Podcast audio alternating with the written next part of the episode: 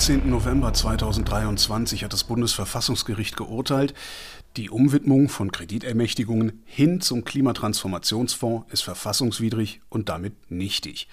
Das hier ist jetzt sozusagen der Mitschnitt eines Hintergrundgesprächs, das mir dabei geholfen hat, das Thema ein bisschen besser zu durchdringen und mir eine Meinung dazu zu bilden. Zu hören ist mein passendes Referat in der Wochendämmerung vom 17. November 2023. In der Sendung hatte ich gesagt, dass die betroffenen 60 Milliarden Euro übrig geblieben wären vom Doppelwumms Stimmt aber gar nicht. Die waren von der Bazooka, was eine andere Kreditermächtigung wegen der Corona-Pandemie war. Auf den Fehler aufmerksam gemacht hat mich Psicking auf Mastodon. Ich danke für den Faktencheck. Einen Tag nach dem Urteil habe ich mit Rüdiger Bachmann geredet. Rüdiger ist Wirtschaftswissenschaftler an der University of Notre Dame in den USA. Der hat aber Deutschland auch immer unter verschärfter Beobachtung. Wir hören hier also den Blick eines Ökonomen auf die ganze Geschichte und den finde ich vor allem auch deshalb interessant, weil Menschen wie Rüdiger meistens über ganz andere Zeithorizonte nachdenken als unser eins oder die Politik. Und entschuldigt bitte die gelegentlichen technischen Aussetzer. Hallo, grüß dich, Holger. Sag mal, hast du noch auf dem Schirm, wann das angefangen hat, über, über dieses Ding nachzudenken? Das weiß ich jetzt nicht mehr so genau, aber wir hatten ja auch vorher in der Finanzverfassung die sogenannte goldene Regel, also auch eine Einschränkung für die Schuldenaufnahme des Bundes. Da war es eben so geregelt, dass der Bund in Höhe der Investitionen, der staatlichen Investitionen Schuldenaufnahmen nehmen durfte. Das ist aber eigentlich eine gute Idee. Ja, deswegen, also man hatte sie damals ja auch die goldene Regel der, der Finanzverfassung oder was auch immer genannt, ja, oder der Finanzwissenschaft genannt. Das Problem ist halt, wie definierst du Investitionen? Ja, gerade beim, im öffentlichen Sektor. Es gibt natürlich eine pragmatische Definition, um einfach die volkswirtschaftliche Gesamtrechnung durchführen zu können. Ja, da haben sich eben die Statistiker durchaus auch weltweit relativ einheitlich mal auf eine Investitionsdefinition geeinigt. Und dann, und dann gibt's noch, dann gibt's wieder leichte Abweichungen von denen, je nachdem, in welche genaue Statistik man schaut. Da, das müssen wir jetzt nicht en Detail diskutieren. Aber am Ende des Tages ist eben diese Abgrenzung auch politisch. Ja, also ich meine, aber worauf, worauf halt hat man so sich denn da geeinigt gehabt? Also was ist die Investitionsdefinition? Ja, ja, also genau, also was, ja, also zunächst mal ist, was klar eine Investition ist, ist sowas, der Staat baut eine Brücke. Ja, da ist halt dann, oder eine Autobahn, da ist dann ein, ein Ding, ein physisch greifbares Ding da, ja, äh, dass man im Zweifel sogar ja verkaufen könnte. Mit dem man irgendwie Geld verdienen kann. Mit dem man Geld verdienen kann. Das ist eben so, also da wird ein Kapitalstock aufgebaut, äh, mit dem du äh, entweder sogar direkt, ich meine, wenn du das über eine Mautlösung machst bei einer Brücke, kannst du wirklich sogar Geld verdienen. Das hat man in Deutschland typischerweise so nicht gemacht. In Deutschland macht man das, oder ist das Argument dann eben so, naja, dass da Leute dann äh, schneller zur Arbeit kommen und dass dadurch sozusagen insgesamt das Bruttoinlandsprodukt in der Region und damit die Steuerbasis in der Region erhöht wird. Da gibt es also Wirtschaftswachstum durch so eine Brücke und dann kriegt der Staat das eben wieder rein. Und dasselbe, gilt, dasselbe Argument gilt für sowas wie Hochschulbauten. So, du hast halt gute Hochschulbauten, dann gibt's daraus kommen gute Studenten, die verdienen mehr, da wird oder wird mehr produziert, dafür gibt's höhere Steuereinnahmen. Und so kriegt der Staat das dann halt wieder zurück. Ja, aber das ist doch eigentlich ist das so eine schlaue Definition. Warum haben ja, wir das nicht mehr haben wollen hier in Deutschland? Ja, ja, okay. Weil es eben ständig politische Streit gegeben hat bei so Dingen, die dann nicht mehr so klar sind. Ja, also man kann ja jetzt auch zum Beispiel sagen, Programme gegen Rechtsextremismus sind eine Investition in die Demokratie und oder Sozialausgaben sind eine Investition in den gesellschaftlichen Zusammenhalt.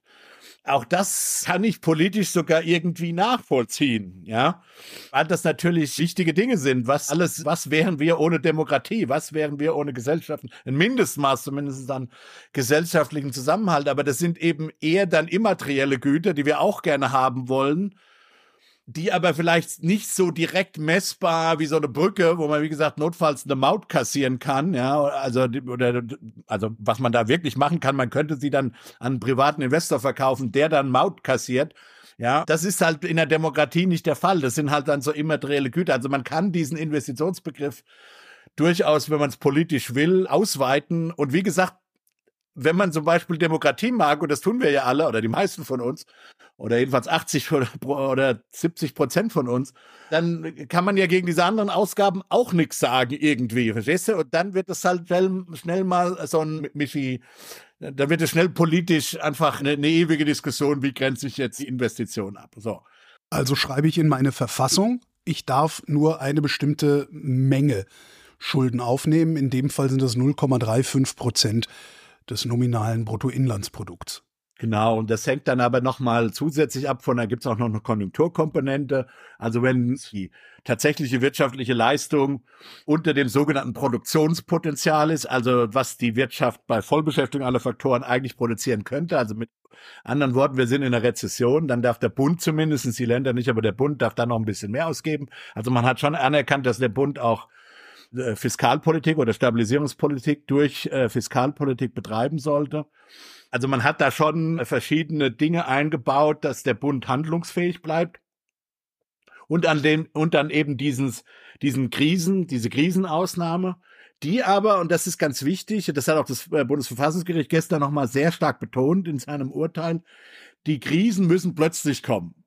Und deswegen zählt halt die Klimakrise leider, leider nicht. Das ist das irgendwie auch das Problem an der ganzen Geschichte. Ja. Also in, in einer Krise, das heißt, in einer Krise das, Covid, Überfall auf die Ukraine, dann kann ich hingehen und sagen, okay, ich reiße jetzt diese 0,35 Prozent, ich mache 100 Milliarden Sondervermögen für die Bundeswehr beispielsweise oder äh, für, den, für, für den Mittelstand, weil die jetzt alle irgendwie mit Maske arbeiten müssen und weniger Output haben oder weiß der Geier Also bei Covid hat man so gemacht. Die Ukraine-Krise hat man nicht als, hat man nicht als solche deklariert. Ach, also die 100 Milliarden für die Bundeswehr sind keine? Das, das ist keine, äh, wie man das genau gemacht hat, weiß ich nicht, aber glaube ich nicht, dass das eine Ausnahme für die Schulden. Nein, genau, das hat man so, jetzt weiß ich es wieder, man hat das dann so gemacht, man hat das, weil man das eben nicht konnte, hat man das selber in die Verfassung reingeschrieben, als sozusagen Sonderausnahme, glaube ich. Deswegen hat man damals die Union ja gebraucht. Das wurde ja mit einer verfassungsgebenden Mehrheit, meine ich, verabschiedet. Also da hat man sozusagen nochmal, ein, ein, ein, ein, man hat die Verfassung quasi nochmal geändert, als, als, als, als Spezialausnahme von der Ausnahme quasi, glaube ich. Also wenn ich mich richtig erinnere, ich bin ja kein Jurist, aber ich glaube, so hat man das damals, diese Konstruktion hat man damals gewählt. Man hat aber nicht äh, den, den, den russischen Überfall auf die Ukraine sozusagen dazu genommen, die, den Krisenmodus in dem die, in dem die Bundesregierung dann unbegrenzt Schulden aufnehmen darf, weiterzuführen. Deswegen hat man ja dann genau diese Konstruktion gewählt, die jetzt gestern vom Verfassungsgericht abgeschmettert wurde. Man hat gesagt, okay, wir haben noch über vom Corona, also diese Kreditermächtigung über, lass uns mal reinschieben und dann bra dann braucht dann, dann dann kann nämlich Lindner sagen, die Schuldenbremse wird jetzt wieder eingehalten. Das war eben der die politische Konstruktion. Dazu sagen, okay, wir sind eben weiter in der Krise, jetzt halt in der neuen Krise Klammer auf, ob das juristisch äh, sozusagen ein Überfall eines vierten Landes auf ein drittes Land sozusagen, die mit uns nichts zu tun haben, ja, also rein formal nichts zu tun haben, ja. Die Ukraine ist ja nicht in der EU oder in der NATO oder so. Ob das dann verfassungsrechtlich wasserdicht gewesen wäre als Notlage, weiß ich nicht, Klammer zu. Aber man, das hätte man, das wäre ja die Alternative gewesen, das zu versuchen, zu sagen, wir haben hier eine neue massive Drohung, ja, der, der sicherheitspolitischen Lage, der Energieversorgung, auf die die Bundesregierung jetzt reagieren muss. Die Schuldenbremse reagiert. Die Schuldenbremse wird weiterhin im Ausnahmemodus betrieben. Ich sage extra nicht, wird ausgesetzt, weil die Schuldenbremse selber erlaubt ja diese, diese Notfallausnahme. Also man, man, man sollte nicht sagen, die Schuldenbremse wird ausgesetzt, sondern die, ich meine, so dumm ist die Schuldenbremse da auch nicht konstruiert, dass sie eben diese Ausnahmen nicht zulässt. Das hätte man vermutlich als Alternative politisch probieren können. Die Frage ist, ob die Union dagegen geklagt hätte. Ich meine, das, dann wäre es schon ein bisschen problematisch, auch politisch für die Union gewesen, zu sagen, ja, wir klagen jetzt hier faktisch gegen Ukraine-Hilfen oder so. Ja, das wäre vielleicht weniger möglich gewesen als das, was jetzt gemacht wurde. Ja. Also insofern hätte man den Weg auch gehen können. Verstehe ich das richtig? Die Bundesregierung hätte sagen können, naja, wir haben ja jetzt einen plötzlichen Energienotstand, den wir dadurch beheben können, dass wir uns dekarbonisieren. Und dafür brauchen wir 60 Milliarden Euro. Die ermächtigen oder die zu leihen ermächtigen wir uns jetzt und tun die dann in den Klimatransformationsfonds. Ja, oder hätten speziell, man hätte vermutlich einen speziellen Fonds aufstellen müssen oder sowas. Ja, man hätte man hätte die, ich glaube, man hätte vermutlich, wenn man es ganz sauber machen will, aber ich bin auch kein Verfassungsjurist, die Alten einfach verfallen lassen müssen, aber weiter eben den Notstand erklären, jetzt halt ein neuer Notstand, ja. Oh, und dann hätte man ja neue Notfallmaßnahmen schließen können und in unbegrenzter, mit unbegrenzter Schuldenhöhe. Das hätte man zumindest probieren können, aber das wollte man halt damals politisch nicht, weil man äh, die weil man eben sozusagen nicht diesen ja sicherheitspolitischen Notstand ausrufen wurde. Man hat wollte politisch, ja. Ich meine, überleg mal, wir haben angefangen mit 5000 Helmen, ja, im, Fe im Februar 2022. Das war so die, das war so die, so trivial war das damals für die Bundesregierung. Dann hat irgendwie Scholz seine Zeitenwende-Rede gehalten. Daraufhin hätte man das machen können. Man hatte sich dann sehr speziell auf die, Bundes auf die, auf die Bundeswehr, dieses 100 Milliarden Ding, weil damit, da war die Union schnell sozusagen im Boot. Da hat man sich dann verständigt. Aber der Witz, die Bundesregierung hätte ohne die Opposition, also ohne die Union, versuchen können zu sagen, ja, das ist hier einfach weiterhin eine Notstandssituation. Plötzlichkeit war auf jeden Fall erfüllt. Es konnte ja, hat ja niemand geahnt, dass Putin äh, tatsächlich damit durchgehen würde. Also jedenfalls hinreichend plötzlich, ja, hinreichend unsicher war das. Und, und genau, dass er auch dann die Energieversorgung in Frage stellt. Aber man wollte die Bevölkerung halt nicht weiter politisch, glaube ich, sozusagen von Krise zu Krise. Man hat also so getan, als ob das keine Krise wäre und hat geglaubt, dass man sich so durchwurschteln kann. Können wir ja gut, ja. Das war der politische Fehler meiner Meinung nach damals. Da hätte man ehrlich sein müssen. Und wie gesagt, ob das dann jurist, verfassungsjuristisch wasserdicht gewesen wäre, aber dann hätte es ja auch erstmal einen Kläger gebraucht und dann hätte man die, äh, die Union ja mal herausfordern können. Wollt ihr wirklich deswegen dann, also wir helfen hier jetzt der Ukraine, wir kümmern uns um, um, um, um Energieunabhängigkeit, wollt ihr deswegen wirklich nach Karlsruhe gehen? Weiß ich nicht, ob die Union das gemacht hätte. Ich bezweifle das. So, was ich weiß, weil wir ja häufig miteinander reden, du bist nicht wirklich ein Freund der Schuldenbremse, also dieser Idee, in die Verfassung zu schreiben, was das Ganze ja letztendlich unveränderbar macht auf eine Art, also nur mit Zweidrittelmehrheit veränderbar macht. Also du bist kein Freund davon, in die Verfassung zu schreiben, dass der Staat eine Schuldenobergrenze haben sollte. Warum eigentlich nicht? Gut, das ist zunächst mal, würde ich sagen, ein demokratietheoretisches Argument. Also ich bin da auch zwiespältig weil ich glaube eben, dass das, dass das Parlament, das ist eben das Königsrecht des Parlaments, und zwar des jeweilig gewählten Parlaments, ja, sich diese, den Haushalt aufstellen zu können und die entsprechenden Finanzierungsmittel wählen zu können. Und zu diesen Finanzierungsmitteln gehören traditionell Steuern, also hoheitliche Aktivitäten des Staates und Kreditaufnahme am Kapitalmarkt. Da ist der Staat dann einfach, agiert er fast wie ein privater Akteur, in dem Sinne, dass er ja niemand zwingen kann, seine Schulden anzunehmen. Ja, bei Steuern kann er Leute zwingen, äh, bei, bei Staatsschulden kann er keinen Zwang ausüben, da kann er Druck ausüben, aber keinen Zwang. Und diese beiden traditionellen Mittel hat der Staat zur Finanzierung und darüber sollte der Souverän, der gewählte Souverän, auch mehr oder weniger unbeschränkt äh, verfügen können. Und wenn das dem Bürger, dem eigentlichen Souverän, also dem, dem Volk, dann nicht passt, da gibt's, dafür sind Wahlen da, entsprechend abzustrafen. Also zumindest das ist zunächst mal so die, sagen wir mal, klassisch-liberale Demokratie-theoretische Sicht auf die Sache, ja. Nun gibt's durchaus ökonomische Gründe. Ich will mal sagen, warum, warum man über solche fiskalischen Regeln nachdenken will, ja. Und die, die sind eben folgendermaßen. Die haben eben damit zu tun, dass es eine Inkongruenz, also eine Ungleichzeitigkeit gibt zwischen Legislaturperioden und Horizonten von typischen Horizonten von Politikern, die eben wiedergewählt worden wurden alle vier Jahre, und sagen wir mal langfristigen Interessen der Bevölkerung. Dass ja, da die Brücke auch in 20 Jahren noch steht.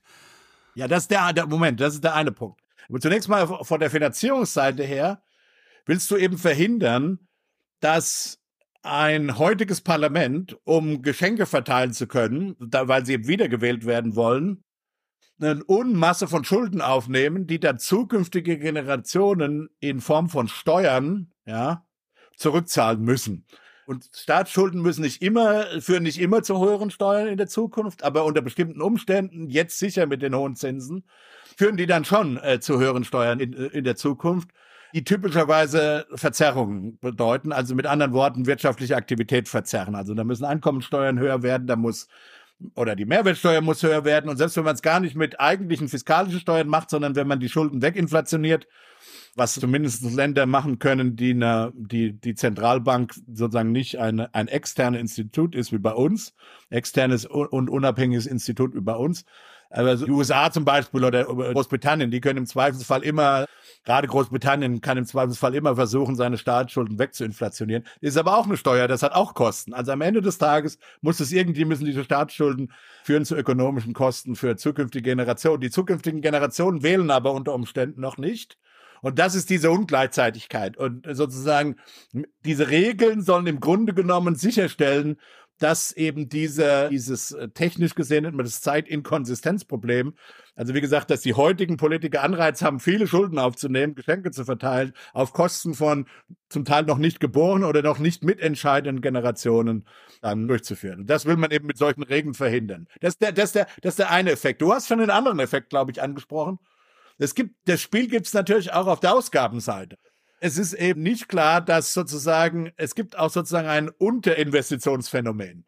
Mit, mit anderen Worten, gerade wenn du eine ältere Bevölkerung hast, also wenn deine Wahlbevölkerung heute tendenziell älter ist, und jetzt nehmen wir mal an, dass die relativ egoistisch sind und sich nicht unbedingt vorstellen können, sich auch um die zukünftige Generation zu kümmern. Oder sagen wir mal so, denen sind andere Dinge wie, sagen wir mal, Rentenzahlungen wichtiger. ja. Dann, dann kann es das passieren, dass du halt auch eine Investitionsverzerrung bekommst weil dann die Politiker das gegebene Geld eben nicht Schulden aufnehmen, beziehungsweise das gegebene Geld eher für diese Rentenzahlung verwenden und eben nicht in Infrastruktur und so Dinge wie Klimatransformation investieren, dann auch auf Kosten der anderen Generation, aber von der Ausgabenseite her. Und das sind so die zwei, das sind so die zwei Pole, wo sich die Diskussion dann bewegt. Aber letztendlich kostet es in der Zukunft doch dann immer Geld, egal wie ich heute handle. Naja, der Witz ist halt, brauchst du, was wird mit diesen Schulden dann bezahlt? Ja, sind das dann tatsächlich reine Wahlgeschenke? Möglicherweise reine Klientelpolitik? Also mit anderen Worten, wird dann eine Mehrwertsteuersenkung für Gastwirte oder, ja. oder sonst irgendwas finanziert? Das kann man ja auch machen mit Schuldenaufnahme. Ja, oder wird tatsächlich die Brücke finanziert oder noch wichtig, oder eine Brücke in, ins Nirgendwo, auch das soll vorkommen. Es gibt Brücken in Nirgendwo, ins Nirgendwo, ja. In den USA gibt es die auf jeden Fall. In Deutschland weiß ich es nicht, müsste man mal beim Bundesrechnungshof nachfragen. Oder, oder wird da halt eine Klimatransformation finanziert? Aber auch die Klimatransformation hat folgendes Problem. Die Klimatransformation ist nicht unbedingt, und das war auch, glaube ich, der politische Fehler von Olaf Scholz und Robert Habeck, es ist mir noch nicht so klar, dass das wirklich eine Investition in mehr Wachstum und damit höhere Steuereinnahmen sind. Und das zählt zunächst mal von einem budgetären, von einer, von einer rein budget, budgetmechanischen Frage. Ja, also wie gesagt, klassischer Fall, Brücke, Mauteinnahmen in der Zukunft. Da lohnt sich auf jeden Fall Schulden aufzunehmen und die Schulden dann eben von diesen Mauteinnahmen zu bedienen. Ja, so. Das ist so, das ist so das, der klarste Fall von einer öffentlichen Investition, wo es auch keine Diskussion gibt, dass man das dann machen soll. Ja, wenn die, wenn die Mauteinnahmen oder die höheren Steuereinnahmen aus der Region dann, dann tatsächlich, wenn das die, die Abschätzungen da realistisch sind. So, aber was machen wir jetzt beim Klima? Beim Klima setzen wir ja zum Teil noch gut funktionierenden Kapitalstock, der im Prinzip genauso Steuern generieren könnte, aber eben braun oder schmutzig Steuern generieren könnte mit grünem Kapitalstock, ja, der zunächst mal genau das Gleiche tut, aber eben hoffentlich weniger umweltschädlich ist. Das heißt, saubere Luft ist nicht buchbar sozusagen. Ja, es ist halt vor allen Dingen, vor allen Dingen, weil das Zeug halt immer, immer noch keinen richtigen Preis hat. Ja, wenn, ich meine, das wäre alles weniger problematisch, wenn wir wirklich äh, glaubwürdige CO2-Preise hätten, dann wäre das richtig äh, sozusagen auch gepreist in dem Sinne dann. Ja, dann würde, dann kann man, kann man eher drüber diskutieren. Aber äh, zu, es vieles was mit Klimatransformation zu tun hat, geht sozusagen direkt in die, in die Wohlfahrt rein. Und es ist nicht klar, ob das auch sozusagen BIP, also Bruttoinlandsprodukt und damit steuerrelevant ist. Wir, wir besteuern ja nicht Wohlfahrt, sondern wir besteuern halt das, was wir in Zahlen messen können, in Euro messen können. Und das ist letztlich Bruttoinlandsprodukt, mal grob gesagt, ja. Das wird in der Einkommensteuer besteuert. Und das ist halt noch so die Frage, ob das wirklich passiert, ja. Und das heißt, es kann durchaus sein, dass wir Investitionen in was haben, die wir unbedingt machen sollen. Das heißt nicht, dass wir die nicht machen sollen, das, weil es geht ja nicht darum, Bruttoinlandsprodukt zu, zu steigern oder zu maximieren, sondern Wohlfahrt zu maximieren. Also wir sollten das machen auf der einen Seite. Auf der anderen Seite kann schon sein, dass dem dann nicht unbedingt so viel höhere Steuereinnahmen gegenüberstehen, äh, mit dem man das dann finanzieren kann. Ich würde schon argumentieren, dass wenn man es nicht macht, wir möglicherweise wirtschaftliche Schäden haben und in dem Sinne, um überhaupt sozusagen den Status quo zu retten, wird man diese Investitionen brauchen, das schon. Aber es ist eben nicht klar, dass du zusätzliche Steuereinnahmen generierst. Und nur bei zusätzlichen Steuereinnahmen wäre es gerechtfertigt, sich auch höher zu verschulden. Wäre es gerechtfertigt, auch höher zu verschulden, beziehungsweise, oder, das ist eben mein Punkt, weil wir eine höhere Wohlfahrt kriegen, ist es durchaus auch legitim, dann über Generationen verteilt, sich vielleicht nicht ganz so einen hohen materiellen Konsumwachstumspfad zu gönnen, sondern der wird dann in Form von höheren Steuern beim Privatsektor. Du kannst ja immer die Steuern erhöhen, um dann diese diese, diese Investitionen in die Wohlfahrt jetzt zu finanzieren. Und das ist, glaube ich, mein Argument. Also selbst wenn, ich meine, wenn die höheren Steuern kommen, ist eh gut, dann brauchen wir das nicht. Was, die, die Verschuldung brauchen wir dann nicht? Nee, nee. Die, dann, dann, dann ist die Verschuldung sowas wie ein durchlaufender Posten, sag ich mal. Dann ist eh erledigt. Wenn die höheren Steuern nicht kommen in der Zukunft, dann müssen wir die Steuer, also die höheren Steuereinnahmen nicht kommen, weil mehr Bruttoinlandsprodukt kommt. Dann müssen wir eben die Steuersätze erhöhen. Ja, und das bedeutet, dass wir uns in der Zukunft bestimmte Dinge weniger leisten können, die jetzt nicht weniger als vorher, sondern weniger relativ zum Szenario ohne die Staatsverschuldung und diese höheren Steuern. Ja, und aber da würde ich argumentieren, das ist das ist völlig legitim, weil wir ja mindestens Wohlfahrt gewinnen, dadurch, dass die Luft sauber ist und wir in einigermaßen vernünftigen Temperaturen leben können. Das ist ja sozusagen ein Wert an sich in dem Sinne. Also so muss man drüber nachdenken. Wobei das natürlich ich sag mal, rein national betrachtet, wird das ja dann ein Problem, weil ne, es gibt ja, diesen, ja. Diese, diesen, diesen, diesen, diesen Spruch, äh, Deutschland alleine kann das Klima nicht retten. Das heißt, wenn wir das jetzt machen würden, in der Annahme, dass wir die Wohlfahrt zukünftiger Generationen dadurch erhöhen, kein anderer aber mitmacht dabei, sondern sagt, nee, wir können mit äh, plus drei Grad Durchschnittstemperatur sehr gut leben. Wenn ihr Deutschen das nicht könnt, ist das euer Problem. In dem Moment funktioniert das nicht. Funktioniert das, das nicht, weil es nämlich Politik auf einmal ist. Dann muss ich verhandeln, was denn Wohlfahrt eigentlich bedeutet. Du hast völlig recht. Das ist, die, das ist der große Pferdefuß. Und trotzdem würde ich halt argumentieren, dass Deutschland zeigen muss, dass es geht, weil ich, ich würde vermuten, dass wenige sagen werden, noch weniger als wir sagen werden, mit, also wir in Deutschland könnten ja mit drei Grad Bus vielleicht sogar noch irgendwie leben, ja. So. Aber viele Regionen auf der Welt, das ist dann, glaube ich, tatsächlich nicht mehr so angenehm, ja. Also ich, ich, ich glaube da trotzdem dran, dass, dass man die Argumente machen kann. Aber ich, ich stimme dir zu, wenn es nicht gelingt, ist das eine Rechnung, die auch nicht aufgeht. Das, das, das ist völlig richtig. Da haben wir dann irgendwie umsonst uns eingeschränkt. Dann hätte man, insofern will man natürlich zweigleisig fahren. Man will ja nicht alles nur in CO2-Verhinderung reinstecken, sondern auch zum Teil in Klimaadaption, also in so Dinge wie, ja, wo mein Bruder zuständig ist für, also Deiche bauen und solche Sachen. Ja ein besseres Notfallsystem, um dann einfach mit, mit Starkwetter-Events und solchen Sachen dann besser umgehen zu können. Oder auch mit Niedrigwasser-Events und solche Sachen. Da, da, da willst du auch gerüstet sein. Also das will man mal mindestens machen. Aber das heißt für mich nicht, dass wir so ganz, dass wir die Flinte jetzt ins Korn werfen, sondern tatsächlich sagen, wir gehen da jetzt mal voran, wir zeigen, dass es geht, dass damit auch die Technologie dann vorhanden ist. Damit werden ja sozusagen auch Märkte dann erzeugt für bestimmte Technologien, die uns dann andere Länder hoffentlich äh, abkaufen, weil sie auch sehen, dass es besser ist, wenn wir keine drei Grad haben. Aber ja, das ist ein bisschen, das ist ein bisschen Prinzip Hoffnung. Da will ich, das will ich nicht bestreiten. Nur genau da ist ja dann auch das, ich sag mal, das, das, das, das politische Problem, weil die Rechte sagt, nein, nein, wir kommen schon damit klar, äh, Klimaanpassung ist alles kein Problem, ich spitze zu. Und die Linke sagt, nein, wir kommen damit überhaupt nicht klar, sondern wir kriegen hier ein riesengroßes Problem. So, und solange, solange aber die Rechte sagt, nein, wir kriegen eigentlich überhaupt kein Problem, wird die Rechte immer wieder vor das Bundesverfassungsgericht ziehen, wenn die Linke versucht, so einen Stunt zu machen, wie die Bundesregierung das jetzt gemacht hat. Ja, wobei man ja ehrlich sagen muss, im Bundesverfassungsgericht waren da, glaube ich, die, ich meine, das Bundesverfassungsgericht ist ja ein grünes Gericht im Sinne von, es hat im Prinzip den Klima, die Klimatransformation als Verfassungsgeboten vorgeschrieben. Ja, ja. Aber ich, und, aber andererseits glaube ich nicht, was ja so witzig ist auch auf Twitter, ja, die, die, die damals das, das Bundesverfassungsgericht, äh, die, dieselben Twitterer, die, die damals das Bundesverfassungsgericht über den Schellenkönig gelobt haben, kritisieren das Bundesverfassungsgericht. Das Bundesverfassungsgericht hatte aber, glaube ich, keine andere Wahl. Äh, ich meine, die Politiker haben ja diese Schuldenbremsenregelung reingeschrieben und ich, die Verfassungsrichter mussten so entscheiden, glaube ich. Wobei selbst Gegner der, Schul der Befürworter der Schuldenbremse für sie positiv überrascht waren, äh, dass das Bundesverfassungsgericht sozusagen so hart entschieden hat. Aber das ist dass, dass das einfach so durchwinkt, weiß ich nicht, ob das wirklich jemand ernsthaft erwartet hat. Also ich glaube, sie hatten keine andere Wahl.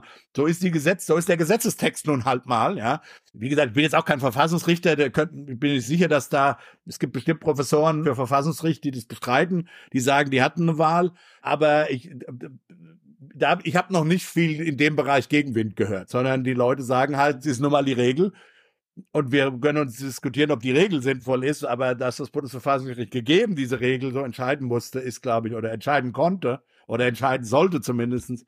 Das habe ich jetzt von noch nicht vielen gehört, dass sie das bestreiten. So, aber wir sollen jetzt nochmal zur, zur Schuldenbremse zurückkommen. Ja, lass mal die Regeln ändern. Genau, also die Frage ist ja, also, was die Schuldenbremse im besten Fall will, ist eben genau dieses Problem, dieses Zeitinkonsistenzproblem zwischen sozusagen länger lebendem Wahlvolk und, und kürzer, kürzeren Entscheidungshorizont habende Politik, äh, Bürokratie im Grunde genommen, ja. Lösen im Prinzip. So, um eben dieser Bürokratie da diese ein bisschen die Hände zu binden. Die Frage ist halt, ob diese Schuldenbremse in dieser Form das tut. Ja, oder ob das das beste Mittel dafür ist.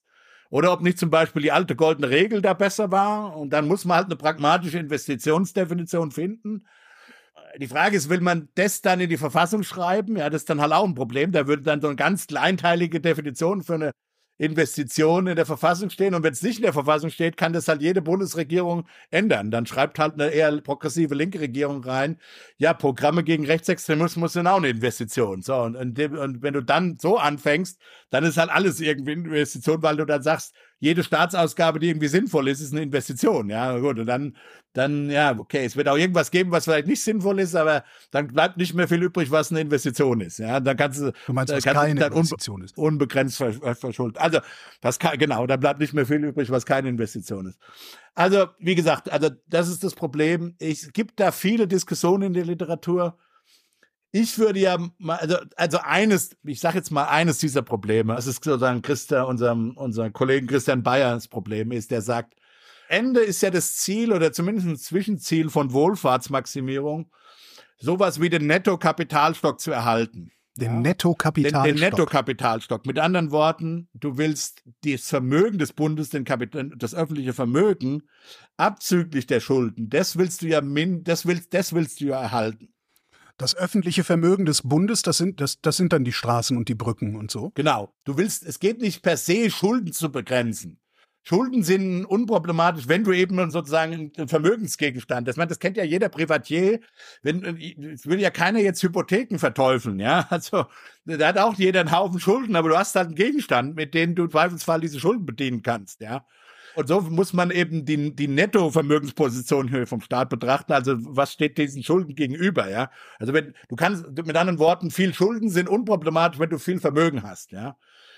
Und, und, und was du ja wirklich tun willst, um diese beiden Zeitinkonsistenzprobleme auf der, auf der Ausgabenseite über Investitionen für die Zukunft, für die, junge, für die zukünftigen Generationen und nicht, dass sie nicht so viele Schulden haben, wenn du das kombinierst, was du willst, ist, du willst der nächsten Generation einen funktionierenden Nettokapitalstock, also Kapitalstock minus Schulden übergeben, ja. Und wenn das jetzt so eben dazu führt, und da gibt es die Disku eine Riesendiskussion in der Wissenschaft, ist es eben so, dass die Schuldenbremse Investitionen verhindert und dann kann es passieren, dass zwar die Schuldenbremse die Schuldenaufnahme verhindert, in dem Sinne also den Nettokapitalstock erhöht, aber eben auch den Bruttokapitalstock, das Vermögen auch verhindert und in dem Sinne den Nettokapitalstock eher senkt. Und dann kann es, dann ist es gar nicht klar, in welche Richtung das geht, dass die Schuldenbremse wirklich dazu führt, dann hast du zwar wenig Schulden, aber du hast auch wenig Kapitalstock und was nützt dir das dann? Ja, dann, irgendwann dann, veröffentlicht dann das Deutsche Institut für Urbanistik eine Zahl von 280 Milliarden Euro Investitionsstau genau. alleine der kommunalen Infrastruktur bis 2030. Nun sagen die Befürworter der Schuldenbremse, das liegt nicht daran. Und das ist halt die, das ist empirisch ungeheuer schwierig festzustellen. Die sagen halt, das, das sind, da sind überall Mittel da gewesen, die nicht verausgabt, äh, verausgabt wurden, weil, keine Ahnung, wir nicht genug, äh, nicht genug, der Bausektor ausgelastet war, weil wir nicht genug Experten in den Bauämtern der Kommunen haben und also Genehmigungsverfahren nicht schnell genug gehen und solche Sachen. Das ist sicher auch ein Problem. Ob das das alles erklärt, diese Investitionslücke, weiß ich nicht. Ob, es kann auch einen Unwillen von lokalen Politikern geben. Wie gesagt, wenn du eine alternde Bevölkerung hast, dann willst du nicht unbedingt investieren. Ja, dann willst du andere Dinge, äh, deine begrenzten Mittel äh, ausgeben. Wie gesagt, für Rentenerhöhung zum Beispiel. Also das sind halt alles so komplexe Probleme. Also es ist schon richtig, dass die Schuldenbremse sicher nicht kausal das einzige Problem ist für diese Investitionslücke. Die Frage ist es auch ein Problem. Und da letztlich gibt es gibt keinen wissenschaftlichen Konsens. Da sagen die einen so, die anderen so. Das muss man ganz ehrlich gesagt sagen. Also ich würde auch sagen, ich halte es für unplausibel, dass sie überhaupt keinen Effekt hätte auf die, auf die, auf die, auf die Vermögensproduktion den Kapitalstockaufbau äh, des Staates. Ob das der Haupteffekt ist, wie stark der Effekt ist, ist letztlich nicht seriös, glaube ich, zu quantifizieren. Aber es gäbe ja tatsächlich hier die Möglichkeit, eines Experiments, in dem man sagt, okay, wir definieren das jetzt mal als Notlage. Uns ist gerade erst aufgefallen, dass alle Brücken kaputt sind. Jetzt in, nehmen wir mal, also ne, jetzt ermächtigen das wir uns. Das Verfassungsgericht nicht gehen. Okay, das schade. Würde, das würde das Verfassungsgericht sofort abschmettern, genau weil das Kriterium der Plötzlichkeit und der Unvorhersehbarkeit verletzt wäre. Und das ist halt die Krux. Die Klimakrise ist eine Krise, aber da sagt das Verfassungsgericht, und da, da finde ich dann tatsächlich auch die ökonomischen Grenzen dieser rein juristischen Argumentation. Die, die Juristen argumentieren dann so Dinge wie mit Jährlichkeit und Jährigkeit und Vorher, vor, wie gesagt, Vorherbarkeit oder so, Vorher, Vorherlichkeit, also, also nicht nachträglich und solche Sachen. Vorherigkeit, genau, das ist das Prinzip. Also das, das wird sehr in diesem, einjährigen Kameralismus gedacht im Haushalt. Immer wieder, alles muss auf ein Jahr irgendwie. Und man hat so das Gefühl, der Gesetzgeber, der Finanzplaner, die dürfen nie wirklich, wirklich sozusagen über mehrere Jahre oder gar Generationen planen, wie das eben bei der, wie bei seiner Klimatransformation ein bisschen notwendig ist. Da muss man halt wirklich Politik für Dekaden machen und nicht für ein Jahr. Und da, da bekomme ich dann schon Probleme mit dieser juristischen Argumentation. Das Problem ist, man hat es eben nur mal vom Gesetzgeber da reingeschrieben und deshalb hatten die Verfassungsrichter überhaupt äh, Möglichkeit, da ja, also äh, St Stellung zu beziehen. Man hätte ihnen diese Macht ja gar nicht geben müssen, indem man das in die Verfassung schreibt. Nur dadurch, dass es in der Verfassung steht, haben ja die Verfassungsrichter überhaupt diese Möglichkeit, diese sehr eng juristische sehr kameralistische, äh, sehr 19. Jahrhundert Auffassung von öffentlichen Haushalten dann auch durchzu durchzudrücken. Also die Frage ist nochmal, um, um, um, um die Diskussion dann abzuschließen, ist die Schuldenbremse geeignet? Also Christian Bayers Argument ist immer, sie ist deshalb nicht geeignet, weil sie noch nicht bewiesen hat, dass sie den Nettokapitalstock wirklich erhalten kann. Das ist so, das ist genau das, was du sagst.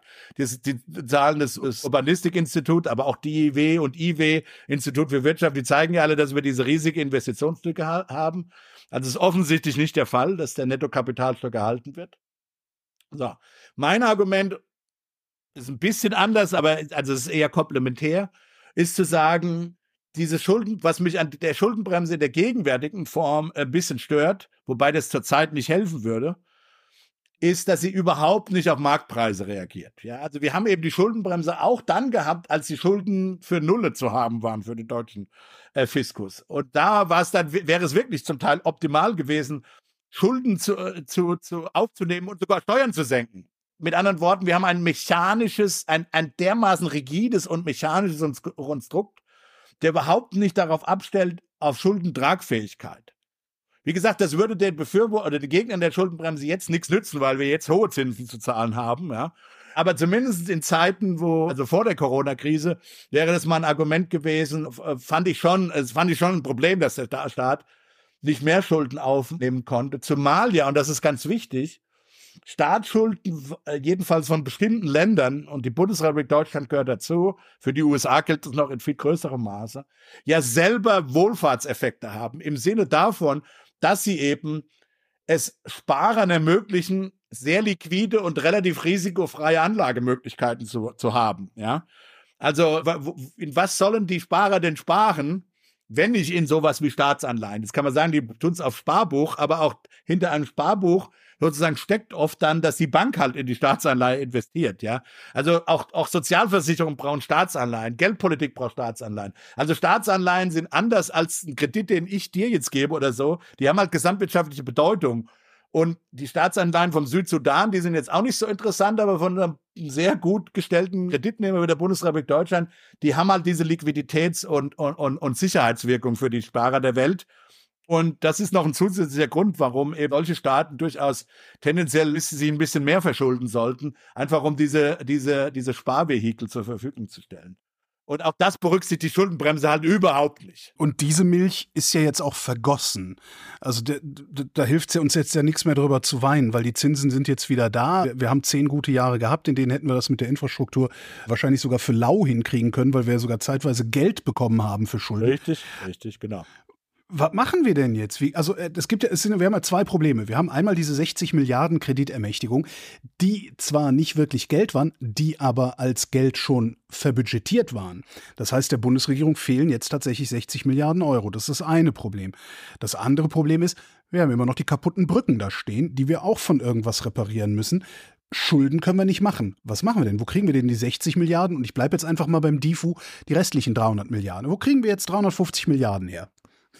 Tja, die kriegst du erstmal nicht her. Also, also was die Brücke angeht, weiß ich nicht. Die musst du halt auch dann aus dem, also du kannst ja bis zu den, die musst du halt aus diesen 0,35 beziehungsweise dem laufenden Haushalt bezahlen, ja.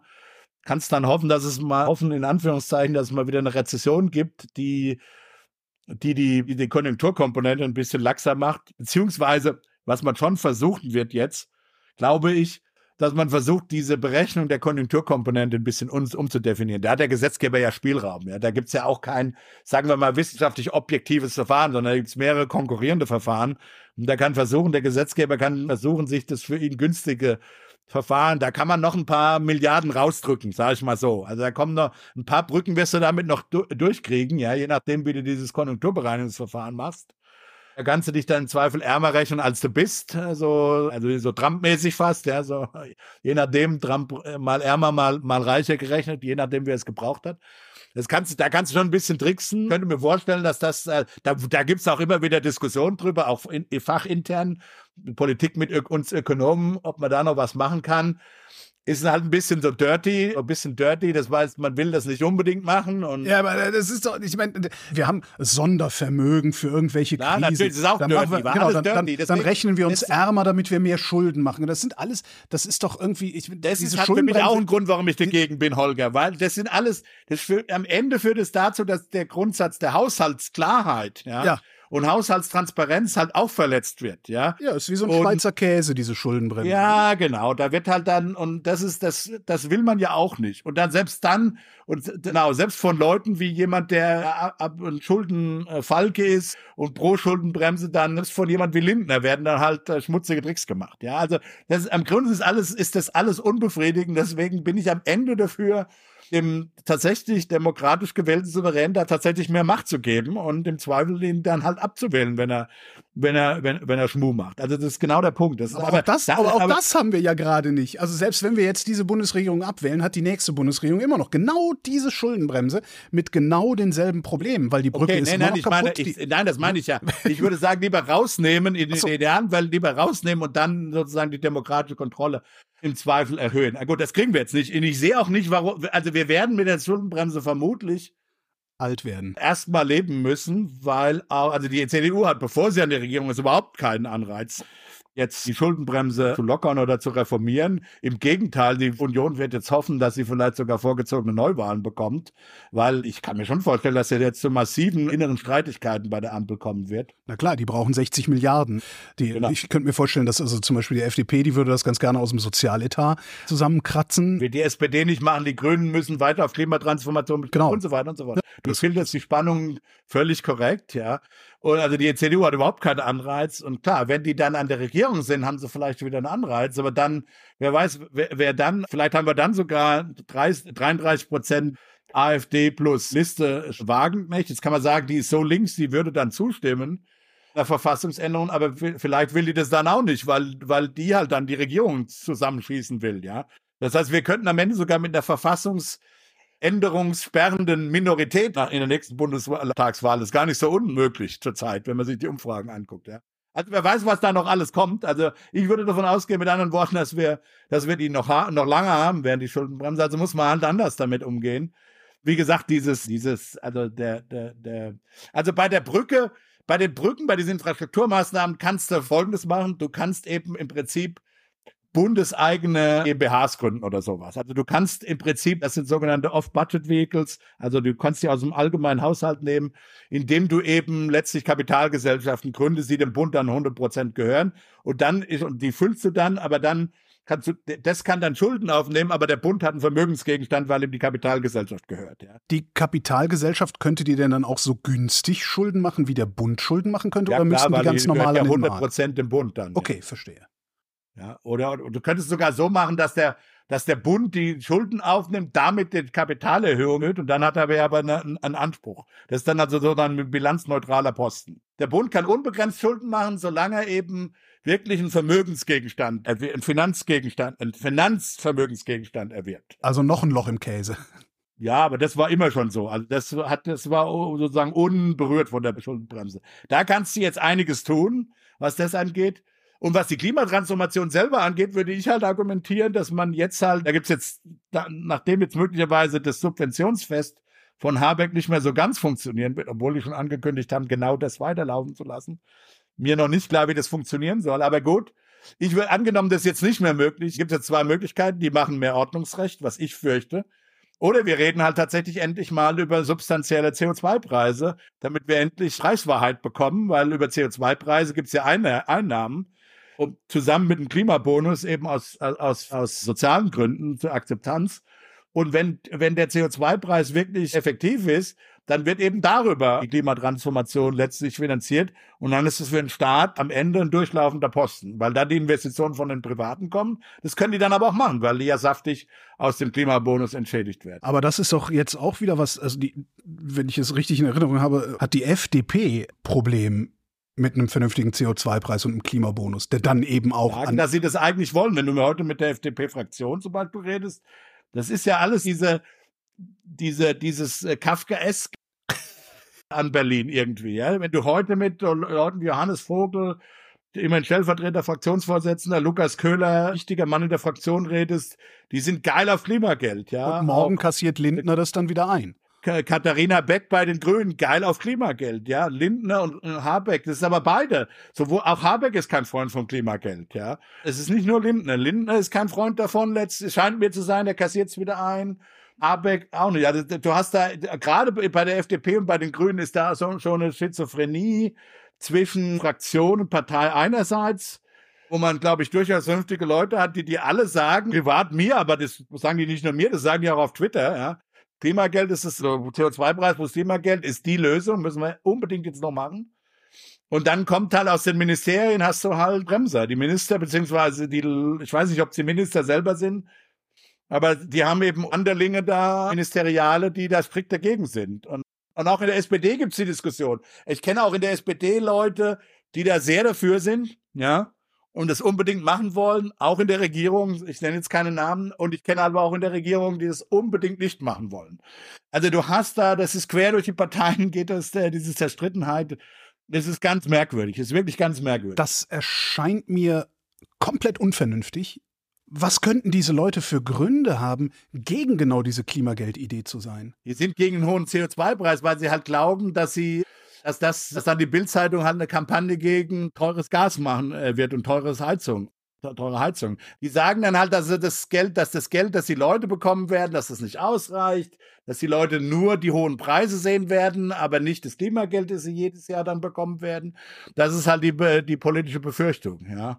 Und ich meine, in jedem Fall wird es hart für die Bevölkerung. Der, der ist egal. Der, der Punkt ist, es wird immer hart für die Bevölkerung, weil sie irgendwas ändern muss. Ja, selbst mit Subventionen musst du hast am Ende den Dreck, wenn die Heizung äh, neu gemacht wird. Also oder oder, oder, oder dein Bad oder dein Haus isolieren musst oder eine, eine Fußbodenheizung legen musst. Und so, also, also es gibt immer Kosten. Man, man glaubt, man hat sich bestimmte Leute werten halt subjektiv diese verschiedenen Arten von Kosten eben anders politisch und glauben, dass da der größte Widerstand und, und sagen wir die größten Ansatzpunkte für, für Hetzkampagnen von, von rechts oder, oder auch Springer dann sein werden, glaube ich. Das ist, glaube ich, das ist ja auch fair. Also ich meine, man kann ja da durchaus unterschiedlicher Meinung sein, was da sozusagen am gefährlichsten ist dann, ja. Äh, okay, und dann, dann kriegen wir keinen vernünftigen CO2-Preis. Ich weiß gar nicht, wie hoch der mittlerweile liegen müsste. Von den 180 Euro von vor ein paar Jahren sind wir wahrscheinlich auch schon wieder weit weg. Ja. Wahrscheinlich sind wir weit über 200 ja, ja. pro Tonne. Also Ordnungsrecht. Das ist doch noch schlimmer. Ja, da wird halt verboten. Das kostet zunächst mal fiskalisch nichts. Ja, aber das kostet gesagt, politisch noch viel mehr. Ja, ja, klar. Deswegen, und da, was dann sein kann, ist, dass halt gar nichts gemacht wird. Das ist die, das ist vielleicht sogar die, traurigerweise die wahrscheinlichste, das wahrscheinlichste Ergebnis. Ich meine, Habeck würde vielleicht dann sogar noch Ordnungsrecht machen, aber das kriegt er nicht durch. Und dann wird halt am Ende gar nichts gemacht. Und dann kostet es trotzdem wieder Geld in Zukunft. Und dann kostet es natürlich durch die Klimaschäden, beziehungsweise die immer teurer werden Adaptionsmaßnahmen, also ja, also du hast völlig recht. Anpassung per, per, per Katastrophe. Ja, also wir werden, wenn die Katastrophen dann kommen, werden wir schon irgendwie anpassen, ja. Aber das ist dann, dann richtig teuer. Das wird dann richtig teuer. Aber das ist dann nicht mehr diese Regierung, ja. Insofern, das ist dann wieder ein Zeitinkonsistenzproblem, in der Tat. Das heißt, wir haben uns 2009, als wir Artikel 115 Grundgesetz auf die Schuldenbremse gematcht haben, im Grunde mit einem ja, ökonomischen Argument in relative politische Handlungsunfähigkeit hineinmanövriert. Ja, würde ich schon so sagen. Also die Schuldenbremse kam durchaus zur Unzeit. Rüdiger Bachmann, vielen Dank. Tschüss.